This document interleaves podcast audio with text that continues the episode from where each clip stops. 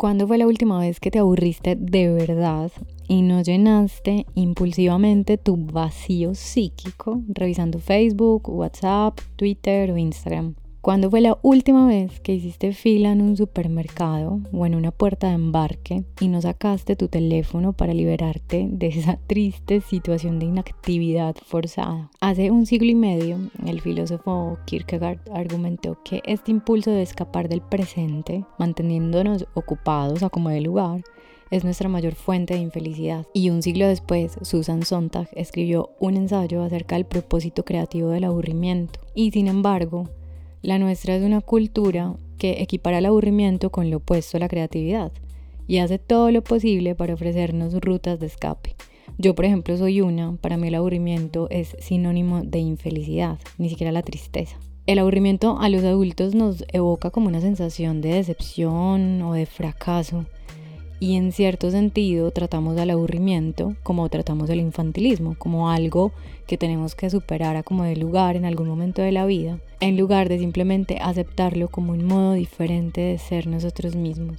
Nuestra versión de ser buenos es ser productivos. Al elegir la distracción o la ocupación constante, que son dos caras de la misma moneda, buscamos evitar no el aburrimiento y la pasividad, sino la presencia, porque la presencia presupone un desapego de lo que esperamos, presupone soltar el control de lo que está por venir y eso es súper difícil. Esa es la patología cultural y yo creería que espiritual de nuestro tiempo, que si dejamos de hacer lo que hacemos, corremos el riesgo de ya no saber quién somos. Desde este presente del que hablo ahora mismo, la epidemia del coronavirus nos hace una invitación muy accidentada. De hecho, hace menos de dos horas que en mi ciudad acaban de decretar la cuarentena. Y más allá del pánico, decía una amiga, esta es una invitación a la quietud, porque la verdad es que esta velocidad en la que venimos viviendo es insostenible. Es una invitación a quedarnos en casa para mantenernos sanos, tranquilos y sobre todo optimistas decía otra amiga que el objetivo de la cuarentena es llegar al final de ella cuerdos. No hay duda de que estos son tiempos de miedo, pero incluso mientras estamos en casa y tal vez nos sentimos aislados, creo que este puede ser un momento de unirnos para apoyarnos mutuamente y sé que no estoy diciendo nada nuevo, pero vale la pena recordar que incluso en nuestra situación actual, la comunidad todavía existe cuando estamos físicamente distanciados de otras personas, todavía hay formas de mantener y crear un contacto cercano. Incluso si estás sola o, solo en tu apartamento, sigues siendo parte de algo. Todavía estás conectada, conectado. Solo tienes que disponerte a verlo. Tal vez este es uno de los mensajes de todo esto. Yo creo que los tiempos oscuros ya nos han demostrado muchas veces en nuestra historia que pueden enseñarnos muchas cosas y entre ellas que podemos descubrir cómo cuidarnos unos a otros. Este es quizá el momento más privilegiado que hemos tenido en toda nuestra historia para demostrarnos el amor, incluso en la distancia. Muchos se están uniendo para crear recursos, para recaudar fondos, para dar conocimiento, para compartir sus pasiones y para encontrar formas de hacer que los más vulnerables estén más seguros. Yo creo que durante mucho tiempo, demasiado, nos hemos centrado en el lado oscuro de la naturaleza humana, en nuestra propensión al egoísmo, a la crueldad, a la violencia como si esto fuera el estado natural o primario del ser humano. Y sin embargo, creo que al lado positivo se le ha negado la atención que se merece, porque igualmente somos capaces de amar, de crear amistad, de perdonar, de ser bondadosos y de cooperar. Y de hecho yo diría que esas cualidades son más poderosas que las malas cualidades y de alguna manera mucho más importantes porque ejercen una fuerza tremenda y práctica sobre nosotros, a veces ni nos damos cuenta de que gracias a capacidades como la amistad, el amor y la cooperación hemos evolucionado como especie. Para mí es muy bonito ver que en este momento de crisis global estamos volviendo a la conversación, a tener tiempo para realmente conversar, Yo siempre he celebrado los eventos impredecibles e incalculados porque siento que redimen nuestras vidas, nos renuevan la mirada para que descubramos que en los eventos más ordinarios hay historias ocultas y hay historias transformadoras, incluso en lo que consideramos que es un desastre.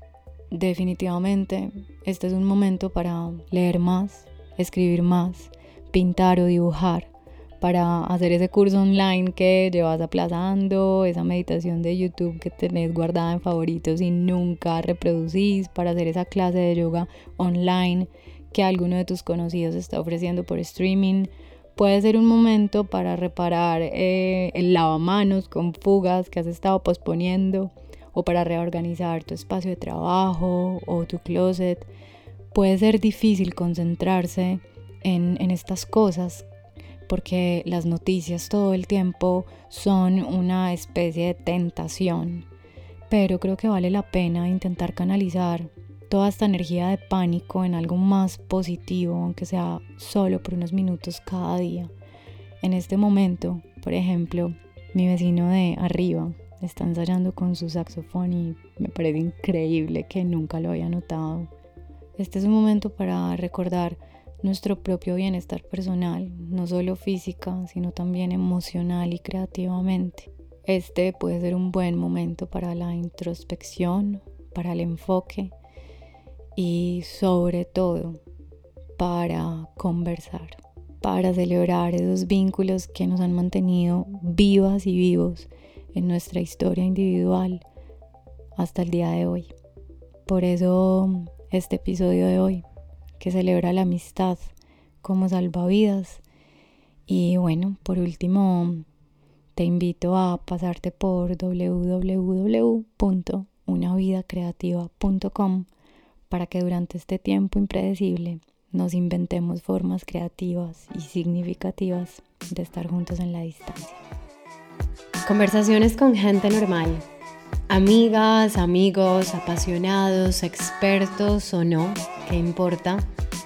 En el fondo todos tenemos algo para decir porque estamos llenos de preguntas, de historias, de obsesiones, de puntos de vista, de aprendizajes, de placeres, que hacen que nuestra cotidianidad sea mucho más extraordinaria de lo que creemos. Este es un podcast para celebrar la creatividad, la inspiración, la curiosidad y, ¿por qué no?, la imperfección. Bienvenidas, bienvenidos. Yo soy Carolina Chabate y esto es Cosas que dan cuerda al mundo. María Montoya ha dedicado su vida a explorar las posibilidades que le ofrecen la literatura, la creatividad y la dirección de proyectos culturales. Por eso es difícil definirla en un solo oficio o profesión, pues a pesar de que estudió ciencias políticas en la universidad, a lo que menos se dedica en la vida es a ejercer ese título. Y en lugar de eso, es más una comunicadora de ideas y una mujer a la que le apasiona reivindicar la importancia de la lectura en nuestra vida cotidiana. Le gusta leer, le gustan las letras y el ejercicio tanto de hilarlas como de admirarlas o de gustarlas. Le gusta viajar, le gusta mucho viajar, le gusta tomar un buen trago, de hecho hoy nos estamos tomando un rico vino, le gusta la belleza, la búsqueda de la belleza, le gusta crear en su casa, pensarla, diseñarla, le gusta crear su propio espacio, no le gusta el afán, no le gustan los ruidos fuertes, no le gustan las aceitunas, no le gusta lo obvio, lo fácil ni lo simple. Y por último, por si algún ruido externo se filtra por aquí, le gusta mucho la vida con sus dos perros, Maya y Balú, que nos acompañan hoy. Mari, bienvenida a Cosas que dan cuerda al mundo. ¿Cómo te trata el hoy?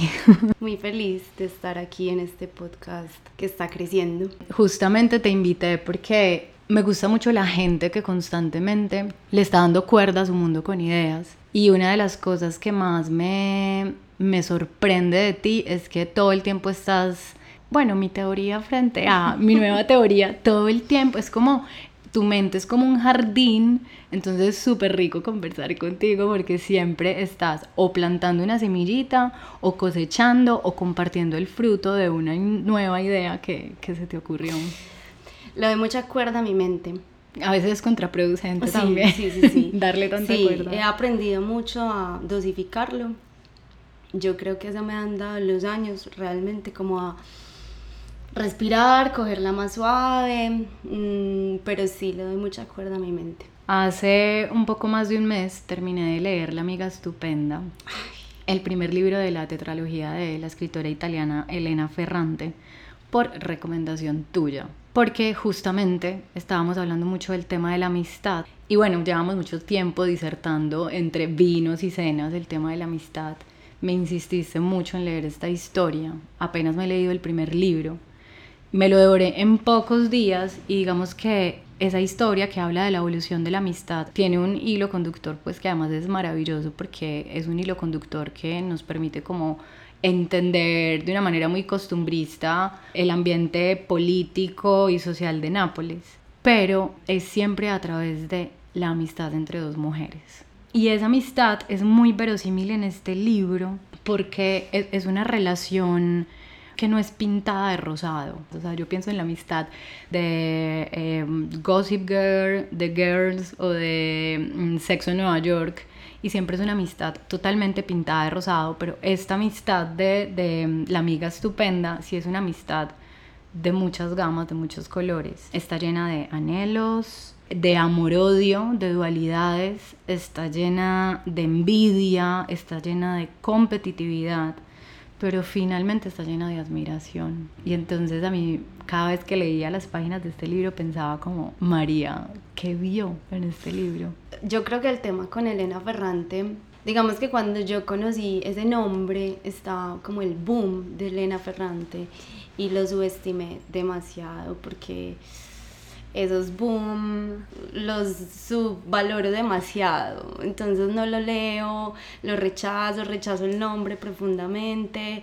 Mm, lo había comprado hace mucho y lo tenía en la biblioteca como libros por leer o como sección cultura general, pero, pero lo tenía ahí. Bueno, y fue muy extraño. El año pasado tenía un viaje y entonces buscando como, ay, ¿qué leo? Libro como de playa, ¿sí? Como el libro de piscina y dije, ah, Elena Ferrante. El que me lo cogió uno dormido bajo el sol y no pasa nada. Entonces dije, ay, bueno, Elena Ferrante y lo empaqué y bueno, y me fui.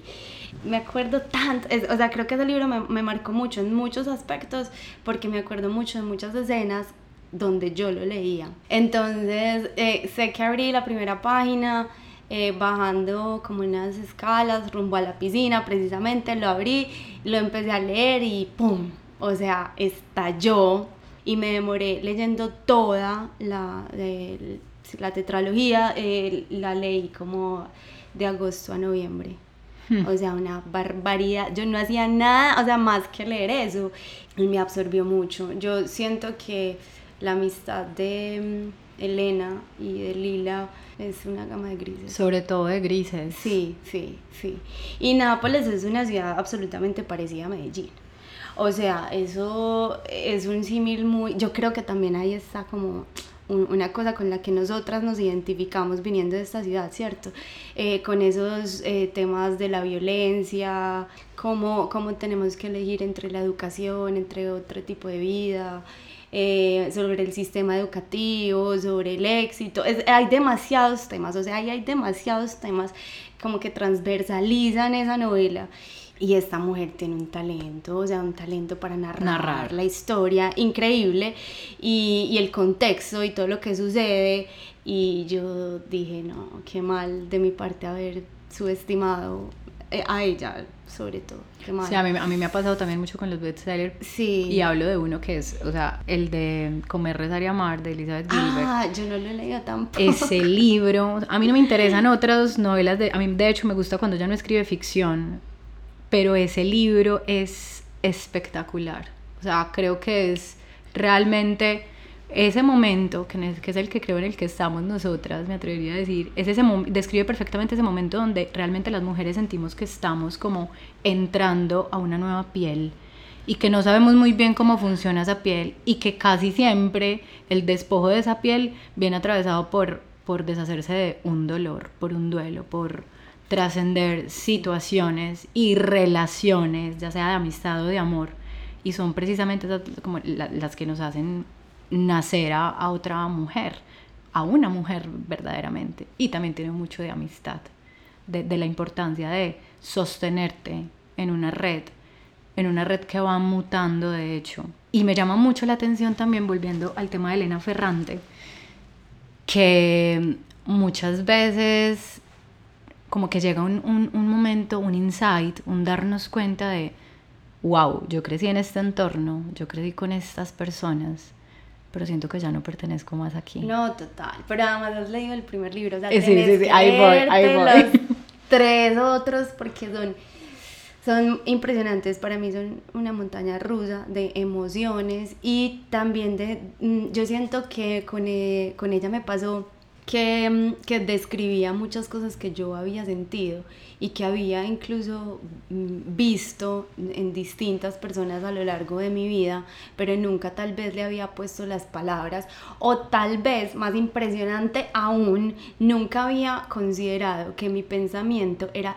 correcto hacia las otras personas. Es muy extraño, pero entonces en, esas tramas de envidia, de amor, de cercanía, de desencuentro también, de, brechas em, ideológicas, sociales, mm, culturales, y que, y que yo me sentí súper identificada mm, con muchas personas y, y no lo había logrado nombrar. La literatura es la vida misma, cuando te das cuenta que no hay pensamiento correcto o incorrecto, hay, hay un estudio, mm, no recuerdo de dónde, esto lo leí hace mucho, eh, que asegura que las personas eh, más inteligentes emocionalmente son las que han leído mucho literatura porque aprenden a nombrar sus emociones o a reconocer sus emociones, ¿cierto? y a no avergonzarse de ellas. Exacto. Y, y, a comprenderlas como en su complejidad, okay. ¿sí?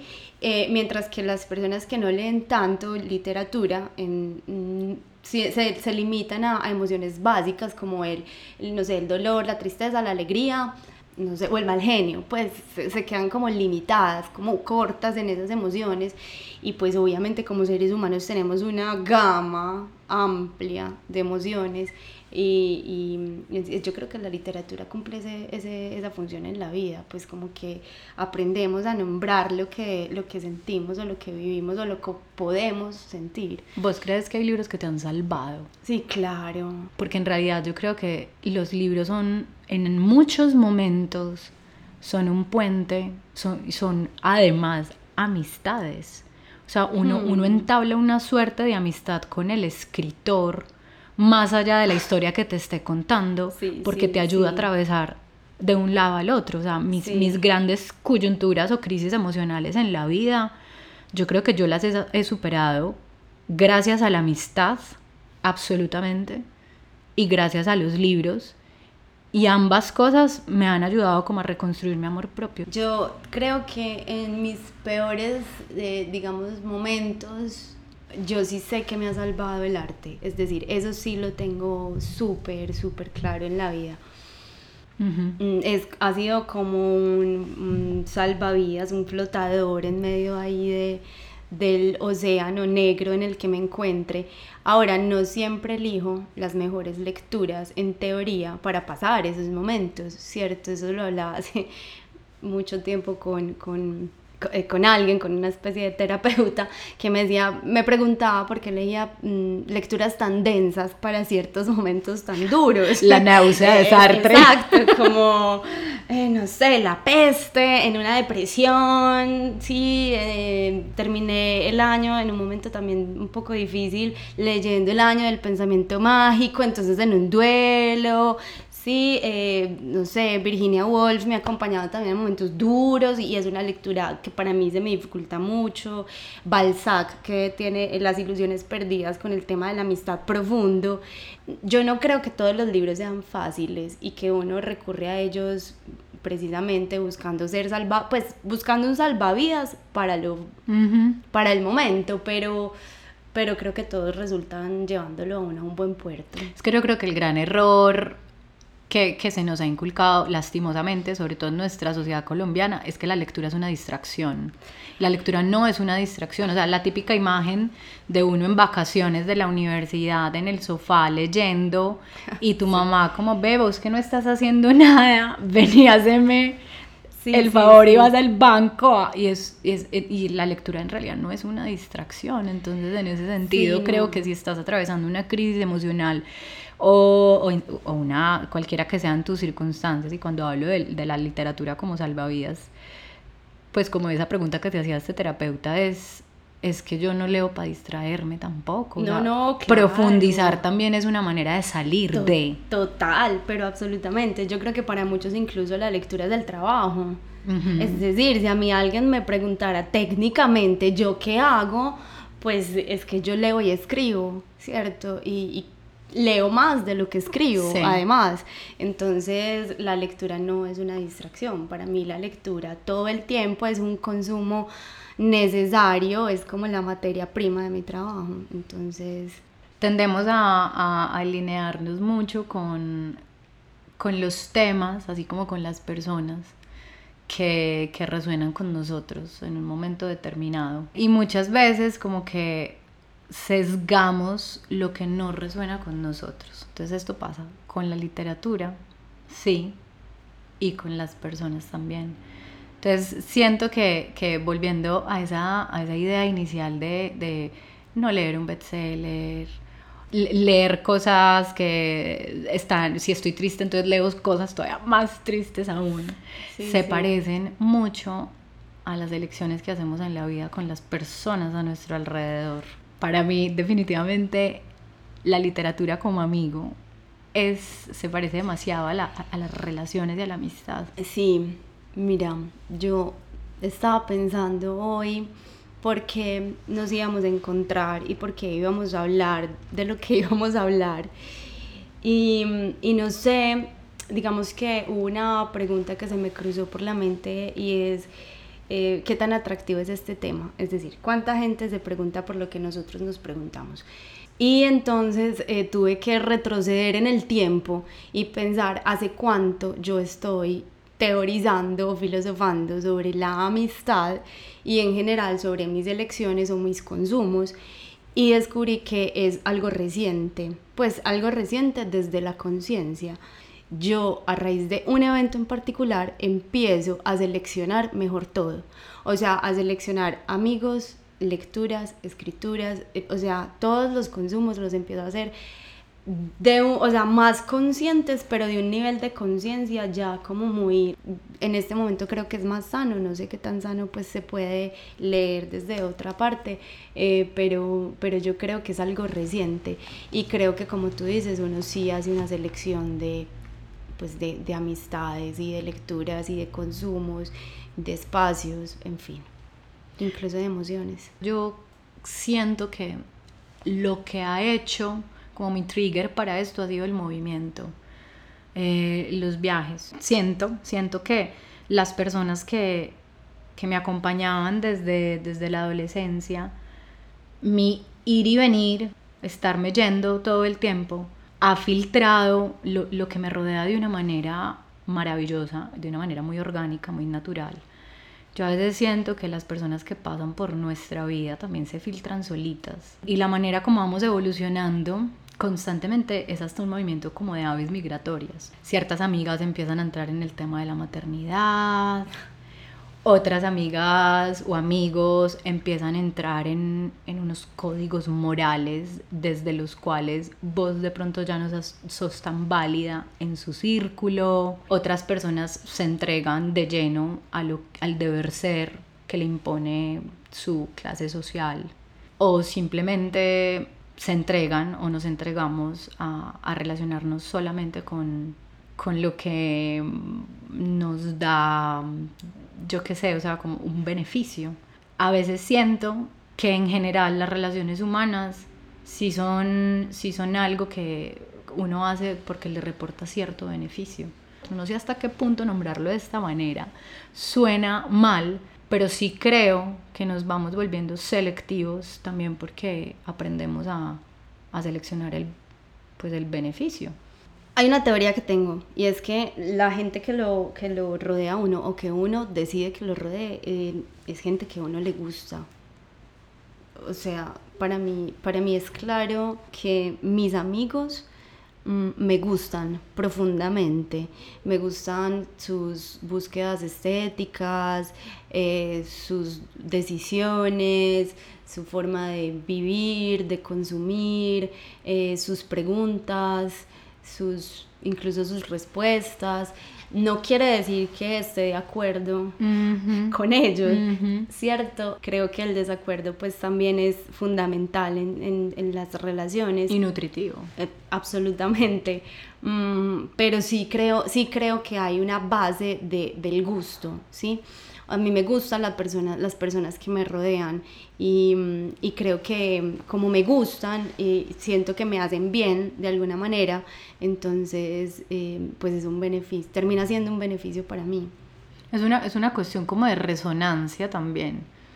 Eh, hay una, alguien alguna vez me habló, no sé si algún físico algún día escuchará esto y, me matará por lo que voy a decir, pero es como algo así como la teoría de las cuerdas. Entonces dice como que todo el tiempo pues estamos vibrando en un movimiento ondulatorio, como las cuerdas de una guitarra cuando se tocan, y nosotros entramos a ser parte de lo que vibra, o sea, como que entramos en la onda en la, en la que, sí, que vibra con nosotros y ahí vamos conociendo gente y tal. Y luego cuando empezamos a vibrar en otra nota, pues simplemente nos despedimos o nos desligamos de esa gente que ya no vibra con nosotros. Y eso es una cosa muy difícil de, de entender en los temas de la amistad, porque yo creo que no solemos realmente entender el duelo de la amistad. Solemos entender el duelo del amor romántico, el dejar de amar, el ya no estoy enamorado, ya no buscamos lo mismo, ya no queremos lo mismo, queremos cosas distintas, cambiaste, nunca fuiste lo que creí que eras, etcétera. Y eso es como, ah, bueno, sí, o sea, terminaste con tu novio, te divorciaste, súper entendible. Pero entender el fin de una amistad es una cosa súper compleja. ¿Alguna vez has terminado una amistad y te has decepcionado? No, muchas. o sea, muchas, muchas. Em, a raíz de... Em, sucede una ruptura amorosa profunda que creo que fue como un sismo. Unos días antes de, que se, diera esa ruptura, me encuentro con un amigo, con uno de los mejores amigos de, de esta persona, pues de, de mi expareja, y me dice que sabe que estoy pasando, pues que estoy pasando con mi pareja un momento muy duro y que cree que lo más importante en este momento es que yo tenga una buena red de apoyo. Y bueno, entonces yo me quedo pensando unos días, luego sucede esta ruptura, yo quedo ahí como a la deriva y me doy cuenta que tengo que empezar a construir una buena red de apoyo efectivamente, ¿cierto? Y en esa reconstrucción o más bien construcción pues como de de esta red, empiezo a preguntarme qué personas quiero que me acompañen, no solo en ese proceso, sino por un largo tiempo. Y me empiezo a encontrar con personas nuevas y reencontrar con otras personas que han estado ahí fluctuando. Y me doy cuenta, pues ahora que, que ha pasado por muchos nuevos amistades y muchas desamistades. O sea, yo puedo identificar y, y contar abiertamente que he dejado de ser amiga de muchas personas en parte porque como me volví, digamos, como, como con esa conciencia de quién quiero que me acompañe, pues me doy cuenta en el camino que de pronto no quiero que tú me acompañes. Pues, o la otra persona también se da cuenta que no quiere que yo la acompañe más en su... Pero creo que es porque ya no estamos de acuerdo, porque ya no nos gustamos, porque ya... Porque hay algo que nos, eh, que nos separa profundamente o hay un quiebre, porque yo en el fondo creo que, que la amistad también es un amor. Sí. Yo, yo también, o sea, yo creo que uno en la amistad pasa por el amor romántico tanto con hombres como con mujeres, sí. O sea, creo que uno se enamora del amigo. O sea, hay fase de enamoramiento, sí, claro, no nos separamos.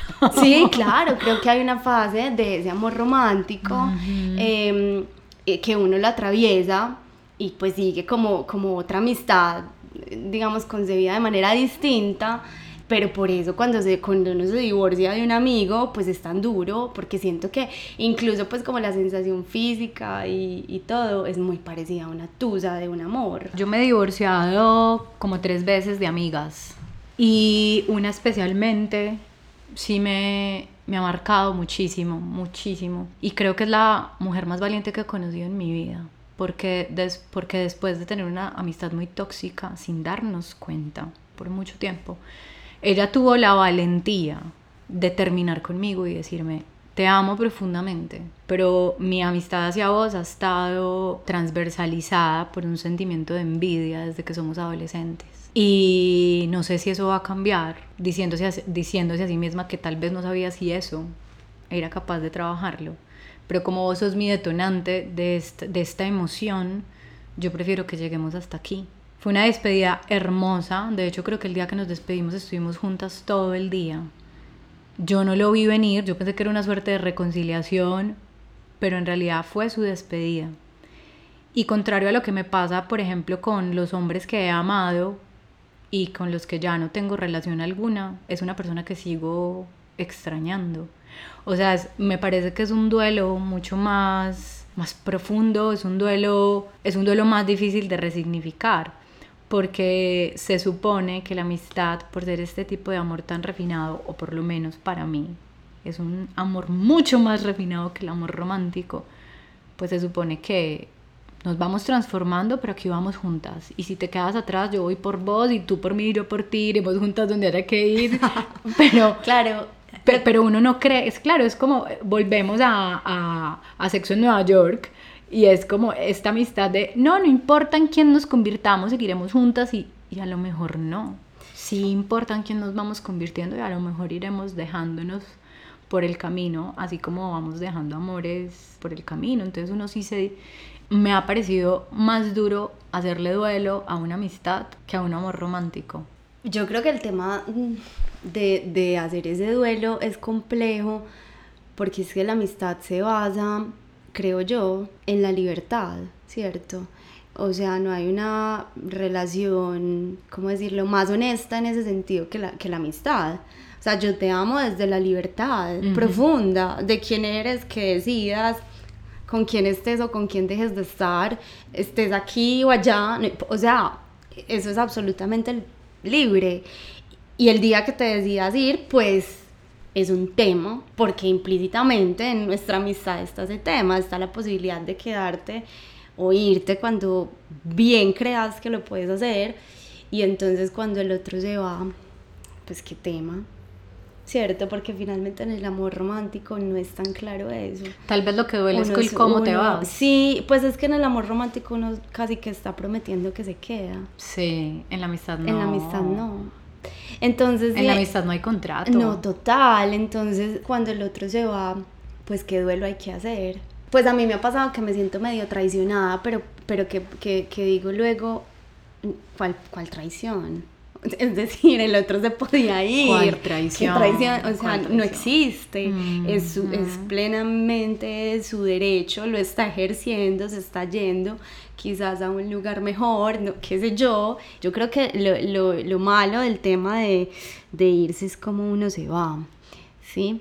Que eso sí creo que hay un tema pues ahí casi que ético. Tu amiga me parece una mujer muy íntegra, ¿sí? o sea, ser capaz y enfrentarse a una amistad que en teoría uno no tiene por qué terminar, digamos, terminarla la dignifica. y claro, están las otras amistades que se van de manera indigna, que también hay que decirlo. Ah, no. Y esas, y esas sí son como Sí, sí, que lo dejan a uno yo también lo, sí, como me, me, me, me, dejas desde la mentira, me dejas desde el chisme, me dejas desde el no, no pasar por madurar esta relación que para eso es que nos estamos encontrando en la vida, para evolucionar juntos, y me dejas es justamente desde la involución. Hay gente que lo deja uno con los afectos derramados. Mm.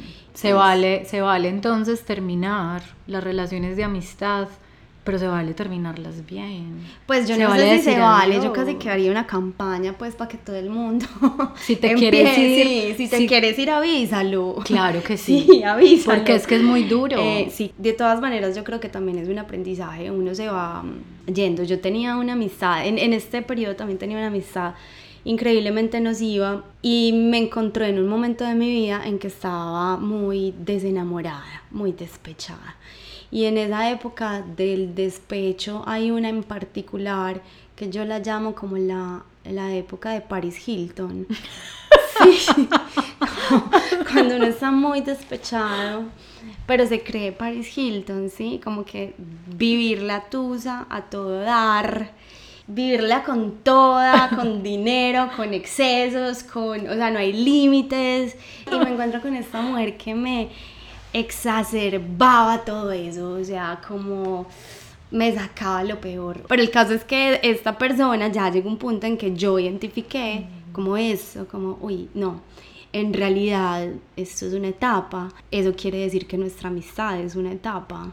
Y tal vez nos estamos relacionando es desde, desde, el dolor. claro, o sea, estamos en una oscuridad horrorosa y, y juntas hacemos o sea, un vacío tremendo. Y lo que estamos haciendo es, ven y yo te pongo una coraza, pero vos me pones la mía no, no, y no, pasa nada para adelante no, no, no, a la pista de baile. Es horrible, o sea, entonces, pues dejémonos, o sea, inmediatamente yo, yo como que caigo en cuenta de todo esto, yo me voy.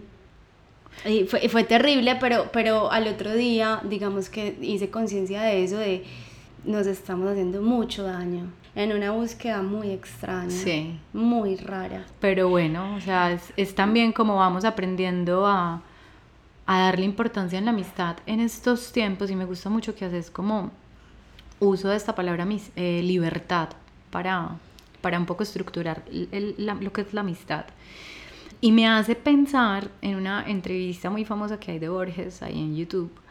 Y, y entonces él dice algo así como que la amistad no necesita frecuencia, el amor sí, pero la amistad no está llena de ansiedades como el amor. En el amor un día de ausencia puede ser terrible, pero la amistad puede prescindir de, la, de la, coincidencia, de la, de la frecuencia de estar ahí, ¿no? Entonces él dice, si en el amor no hay frecuencia, esto se considera, y, incluso si en el amor no hay confidencia, se considera una traición y en la amistad no. Y yo creo que Borges es un, es un gran pensador, pero yo difiero ahí también en muchas cosas. Y es que yo creo que, que la coincidencia y que la frecuencia y que la confidencia sí hacen parte de algo mucho más grande que es el compromiso. Y creo que la amistad sí requiere de compromiso. Y el compromiso también es una elección de la libertad. O sea, el comprometerte también es una consecuencia de ejercer tu libertad. Así como el teléfono hay que actualizarlo, también es necesario actualizar la amistad y hacer el último update y, y comprometerse. Y lo digo mucho porque, por ejemplo, las redes sociales a mí me han permitido un acceso maravilloso a todo tipo de personas. Pero llega un momento en el que se prostituye la palabra amiga. Amiga, amiga, amiga. Y yo empiezo también a, verme prostituyendo yo misma la palabra y digo, no venga, pero ¿hace cuánto no nos vemos? Pero, pero ¿y cuándo? ¿Y para cuándo ese café? O sea, porque, porque de verdad creo que esto tiene que estar mediado por el compromiso y no por por lo transaccional. Te busco porque en realidad requiero algo, pero como somos amigos, está bien. Entonces yo creo que hay que empezar como a tener como una higiene de la amistad. Y, esto va por, por respetar un compromiso, por hacer la actualización que hay que hacer, por tomar ese café, por mandar el audio de 17 minutos actualizándote de en qué momento de mi vida estoy, únicamente para que ese hilo que, que tampoco es tan elástico porque se puede romper, yo antes pensaba que la amistad era un hilo supremamente elástico, pero no es tan elástico, la amistad también se rompe. Entonces hay que mantener ese hilo como como fortificado, como, como la amistad es un músculo finalmente. Es que yo creo que relacionarse desde el dolor es muy fácil, ¿sí? Cuando vos y yo nos encontramos en un momento duro, hacemos clic, ¿sí? Porque tenemos de que quejarnos juntas. Y, creo que el dolor es, es, es, una droga, o sea, el dolor produce mucha adicción cuando uno no tiene un nivel de conciencia.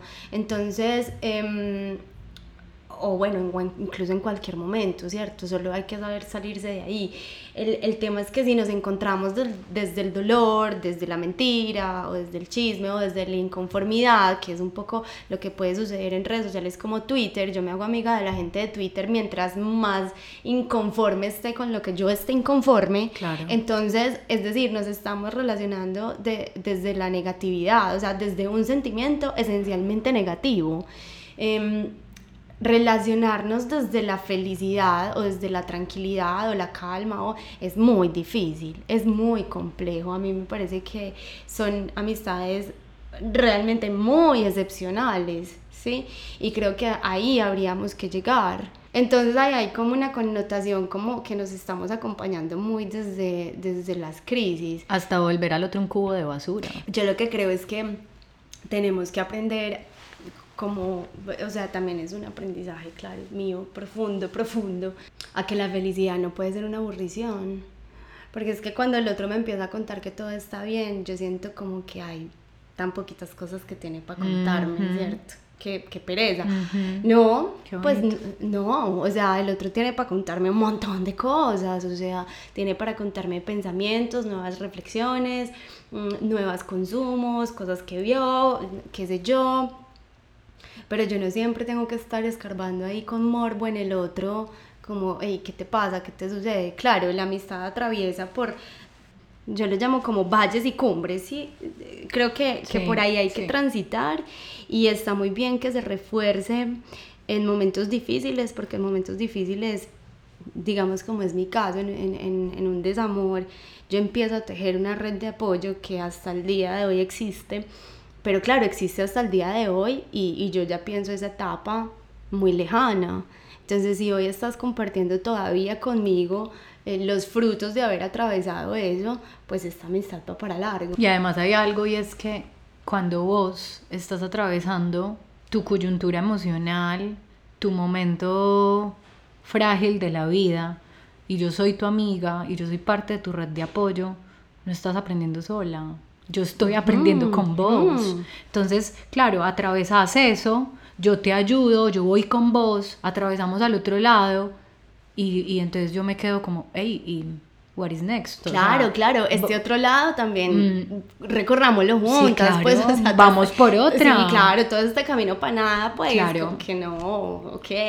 La incondicionalidad entonces por dónde pasa, porque yo, yo pienso, el, la amistad muchas veces como que no, es, no juzga tanto como las relaciones familiares o como el amor eh, de, de, pareja. En la amistad a veces como que también nos dejamos cometer errores y nos dejamos pasar ciertas cosas.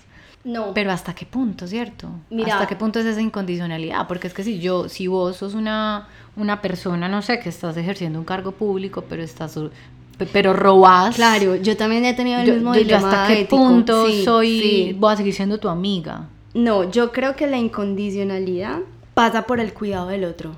O sea, pasa por el mutuo cuidado incluso. Y creo que ahí está la incondicionalidad, ¿sí? Pero sí creo que en la amistad sí tiene que haber juicio. Yo sí creo eso.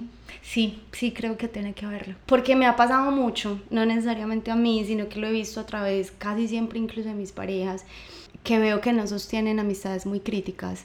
Entonces, ah, vale, pero más allá del juicio es, ser crítico con el es, es, que la crítica tiene que atravesar por el juicio. Pues eh, está bien o está mal, o, o, o, está es bonito, sí, pues está bonito o está feo, o está no malentendido, pero sí lo que veo es que a veces se tiende a buscar amistades que no son críticas. Y entonces cuando son amistades tan complacientes tan incondicionales. Indulgentes. Exacto. O sea, bajo esa sombrilla de la incondicionalidad, no soy capaz de decirte que estás cometiendo un error inmenso, un error grande, un error grave, y, y sigo siendo tu amigo. Y, y, al cabo de un tiempo, entonces es el otro el que dice, uy, yo como la embarré y vos nunca me diste nada, porque nunca me diste nada. Entonces, mira, lo importante de ejercitar el músculo de la conversación, incluso cuando no estamos mal o cuando no necesitamos del otro, porque de esa manera aprendemos a comunicar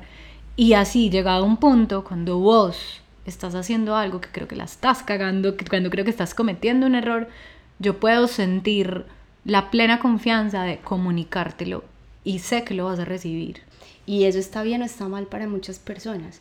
Es decir, claro, como la gente, mucha gente cree o considera que la amistad es eso, es la aceptación infinita y, y se encuentra con una persona que te dice, pues no, es un gimnasio de la honestidad. Sí, mientras más claro yo puedo ser con el otro, asegura una mejor relación, ¿sí? Y eso está muy ligado con la honestidad. Entonces, ah, pues acá yo no sé si nos disgusta mucho, no sé si la honestidad, porque nos duele mucho la deshonestidad, pero nos ofende la franqueza. Ya. ¿Sí? Es, es como que nos ofende mucho el ser directos. Entonces, eh, eh, sí, es, es supremamente complejo tener o tratar de tener relaciones sanas mientras no haya franqueza. Yo no sé si eso explica muchas veces la fragilidad de nuestras relaciones, nuestras tendencias al conflicto, a la guerra, a la infidelidad, a la mentira política. Es decir, si podemos construir amistades más honestas, amistades más presentes, más comprometidas, desde lo cotidiano, que no podíamos hacer a gran escala. No sé en qué momento el mentir, no sé en qué momento el, el, el, no ser críticos con el otro, el no aprender a recibir lo que el otro me tiene para decirme, el feedback del otro acerca de mí, el, el no valorar que una amistad me ayuda a evolucionar como ser humano, como mujer, como padre, como hijo. En el momento en que dejamos como de creer en eso, pues lo más grande deja de funcionar como sociedad creo que la amistad es definitivamente para mí, siendo esta repetida frase de la familia que eliges. Claro. Eh, eh, eh, es, es, la gran escuela para, para realmente construir vínculos genuinos y vínculos que realmente te ayudan a evolucionar como ser humano. Hay un tema ahí y es que yo creo que entre menos aprendamos a relacionarnos con personas que nos enaltezcan, el espíritu y la mente, pues más vamos a estar construyendo ídolos externos, ¿sí? Porque entonces uno termina mm, admirando una serie de desconocidos, ¿sí? Y poniéndolos en un pedestal, porque el círculo cercano no te enaltece, porque no son amistades que sugieren una conversación crítica o que sugieren una conversación eh, filosófica o ética o, académica o política, sino que nos estamos acostumbrando a, volvemos a lo mismo, a relacionarnos desde el conflicto cotidiano, terminé con mi novio, estoy mal, no sé, el trabajo, hay una gente que habla mal de mí, cualquier cosa, ¿cierto? No, como no nos estamos encontrando para conversar, pues entonces nos estejen relaciones de admiración mutua. Eso me encanta porque mira que tan difícil que es apoyar las causas y los proyectos de los cercanos. No es súper. Ejemplo, o sea, tan difícil que es escuchar el podcast de la amiga, tan difícil que es apoyar el emprendimiento del amigo, tan difícil que es de verdad ver el video De, de, de, que, que, comparte el amigo en redes sociales. Ah, o peor aún, elogiarlo. Y elogiarlo. no. Entonces eso, preferimos construir ídolos externos, que es muy bello lo que vos decís. Hay un amigo que, que siempre dice, mira, uno tiene que intentar ser el más tonto de la mesa. Es decir, rodeate de gente que admires tanto y que, y que vos veas evolucionar tanto a tu alrededor que cuando te sientes con ellos en la mesa te sientas el más tonto. No, no por subestimarte, no, sino como precisamente por aprender a admirar a los nuestros. o sea, es más, la salida fácil es envidiar. Sí, sí, sí, extrañamente. Mira, extrañamente. En estos días leí en alguna parte algo muy que va a sonar muy cliché, pero amor es mm, el diminutivo de admiración. Entonces yo decía, sí, claro, es que el amor, pues es claro que tiene que pasar por la admiración, pero ¿por qué lo damos por sentado para la relación romántica y no para la relación de amistad? Sí.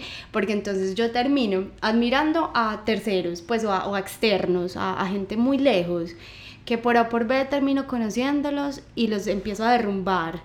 Y me voy quedando sin, sin unos referentes pues de cosas, ¿sí? Cuando a mi, a, a mi alrededor cercano hay unos grandes referentes de luchas, de, de, mujeres que luchan por su feminidad, por, su, por sus creencias, por reconfigurarse como mujeres, eh, en fin, hombres que luchan también por alcanzar sus sueños profesionales, en fin, o sea, gente como que está ahí haciendo un gran trabajo, pero pues... Y vos pues, mitificando gente que ni conoces ni conocerás y que cuando la conoces, porque esto ya a mí me ha pasado 74 mil veces, y que cuando la conoces es como yo en qué estaba pensando, cuando en realidad mm. ni siquiera tengo que mitificar a los míos, sino que puedo hacer algo mucho más sencillo que es conocerlos realmente.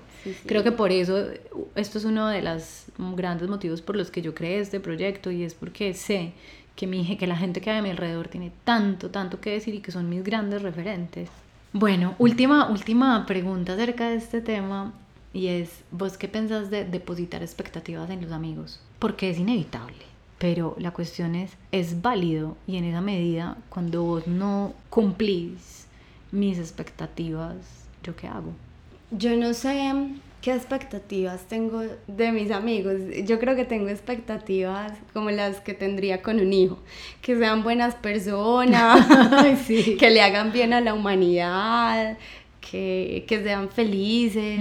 Mis amigos pues están en la lucha de ser felices todos. Que cumplan sus sueños. Eso, que cumplan sus sueños.